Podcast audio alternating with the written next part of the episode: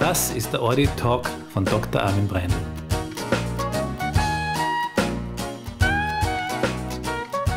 Heute bin ich zu Gast bei Professor Markus Metka.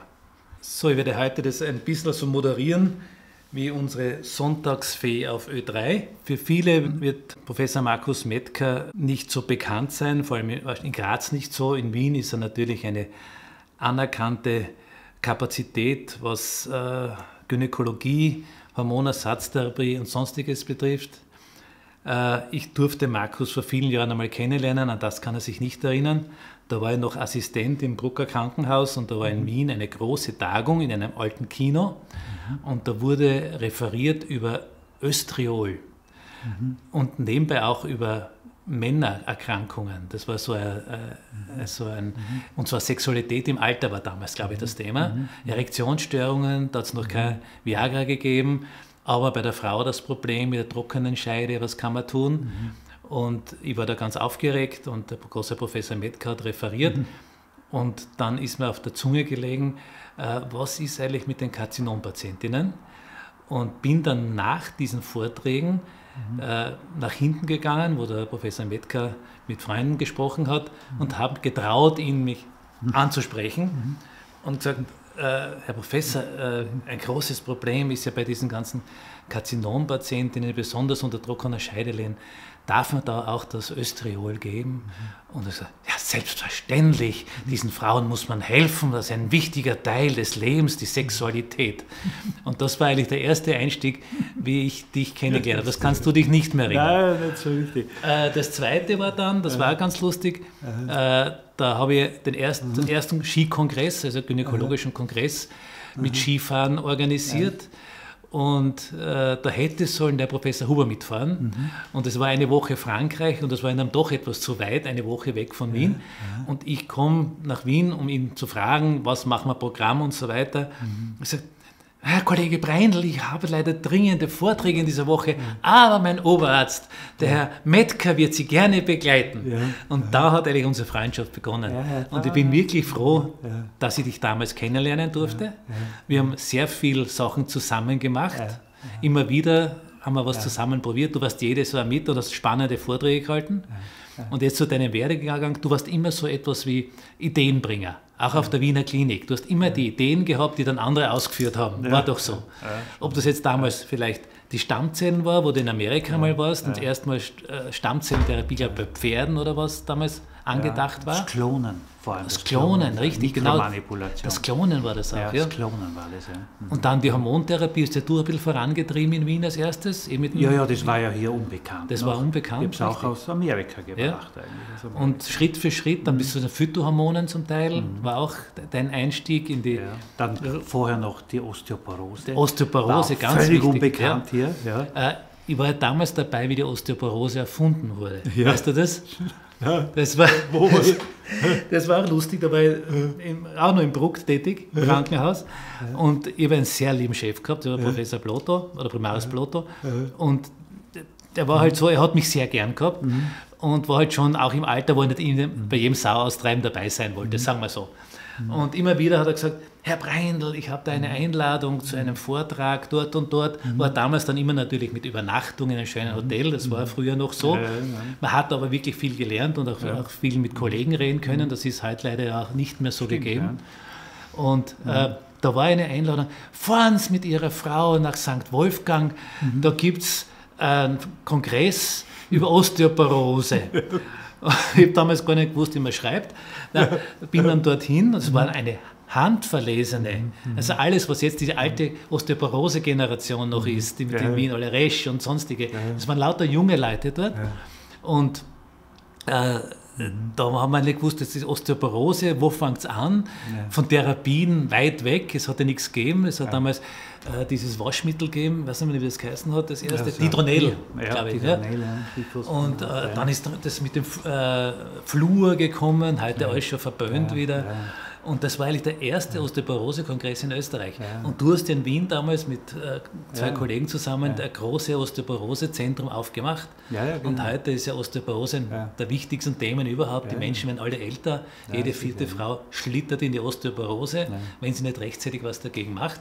Auch die Gesundheitspolitik, muss man sagen, verschlaft es noch immer, weil die wollen messen mit 80 Jahren. Da brauche ich dann niemanden mehr therapieren. Da stelle ich wahrscheinlich mit den Medikamenten mehr an, als was man. Ja, mit dem Messen hat ja begonnen. Mit dem Messen hat es begonnen. Weil, weil also äh, ich schlicht und einfach, ich bin halt mit offenen Augen durch die USA gegangen. Oder? Und die USA, das muss man sagen, man kann noch so viel schimpfen über sie, aber in den meisten Entwicklungen sind sie uns halt doch so fünf Jahre voraus. Oder? Und damals habe ich eben gesehen, dass die, die Osteoporose eben äh, Prophylaxe betreiben, Prophylaxe, oder? Dass sie also sozusagen ein Risiko schon messen mit diesen Scannern. Ja? Bei uns völlig unbekannt gewesen. Und ich komme da rüber, ja? kann mich noch erinnern, äh, gehe zum, zum Chef, oder zum Kitsch damals, ich war ja ganz jung, komme also da zurück aus Amerika, gehe zum Kitsch und sage, ja, wir sollten jetzt eine Osteoporose-Ambulanz eröffnen. Der Kitsch schaut mir ob ich, ob ich noch bei Sinnen bin, oder? entschuldigen Sie, Sie wissen schon, dass wir hier auf der Gynäkologie sind, ja, aber da gibt es einen, den, der hat sich immer wieder mit so Knochenerweichung beschäftigt, das ist der Jesserer, der Professor Jesserer. Und da hat er mich dann hingeschickt. Der Professor Jesser, der war damals schon, glaube ich, 80. Ja? Das ist übrigens der Vater von der Schauspielerin, von der Burgschauspielerin, ja. Jesser. Ja? Und der hat natürlich auch sich überhaupt nicht ausgekannt. Und das muss man sich vorstellen, das war also vor allem für einen Gynäkologen, aber es war für, für jedermann, auch für die Internisten. Das ist das Interessante. Die Internisten, für die hat es nur eine Osteoporose gegeben, wenn also die Wirbelkörper schon mehrere eingebrochen waren. Ja? Dann haben sie die Diagnose Osteoporose gegeben. Aber dass man das verhindern kann oder sollte, sollte, ja, sollte ja. völlig unbekannt gewesen. Und dann habe ich also sofort bestellt einen, einen sein Single-Photon, so hat es geheißen, Single-Photon-Densitometer, ja, in Amerika bestellt. Ja, und das ist, ist und ist nicht gekommen, diese Kiste. Ich natürlich im jugendlichen Leichtsinn, habe schon in den Medien habe ich schon gesagt, also ich werde jetzt dann die Knochendichte messen. Ja, und die Leute haben sich schon angestellt beim AKH. Ja, ich habe nicht gewusst, was ich machen soll, das Gerät ist nicht gekommen. Ja. Und dann habe ich einfach, ich meine, jetzt kann ich so sagen, habe einfach so Kisten aufgestellt. ja, ich musste ja, verstehst ich war einfach in dem Zwang, ja. Und, und dann, wie das Gerät wirklich da war, das ist auch erzählenswert, wie das Gerät also da war, habe ich ein Interview gegeben. In der, ich glaube, es war im Kurier. Ja. Und ich schwöre dir, sagen Sie jetzt noch, das einzige Mal in der Geschichte des AKHs ist das gesamte Telefonnetz zusammengebrochen. Muss man dazu sagen, dass die Hörer nicht falsch denken. Du hast eine Kiste aufgestellt, um sie den Medien zu präsentieren, aber du hast damit nicht gemessen. Ne? Nein, nein, nein, nein, sicherlich. Nein, nein, nein, nein, nein. Sonst kommt es so. Ja, ja, nein, nein, nein, das habe ich nicht. Nein, aber für die Medien. Für ja. die Medien. Ja, also, du sagst es, ja. sonst könnte man doch glauben, ich bin ein Quacksalber. nein, nein, auf keinen Fall. Nein, nein, aber ich habe sozusagen schon zu früh sozusagen, habe ich eben diese Geräte vorgestellt und so weiter. Und das war dann, also, es war der Beginn eben dieser, einer, einer Erfolgsstory, unglaublich, eben der, der äh, klimakterischen Ambulanz, Wechselambulanz, Wechselambulanz haben wir es genannt. Ich kann mich erinnern, die deutschen Kollegen haben immer gesagt, Mensch, kann man da Geld wechseln? Oder, weil, weil die haben das nicht gekannt, den Ausdruck, die Wechselambulanz. Und die hat einen ihren Zuspruch gehabt. Ich war dann wahnsinnig beneidet, ich war sehr jung.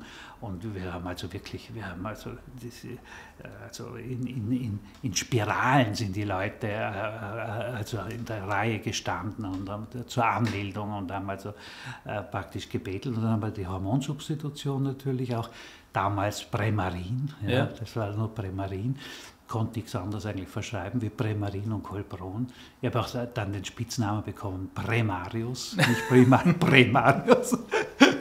Aber es war ein gutes Präparat, muss ja. man auch sagen. War ein sehr gutes Präparat, Premarin. Ja, und so haben wir also wirklich eigentlich die Hormonsubstitution. Äh, äh, das, ist, das war eine Erfolgsstory, Erfolgsstory bis dann eben, weißt du, die BHI-Studie und ja, so weiter. Die leider viel kaputt gemacht hat. Viel kaputt gemacht hat, ja.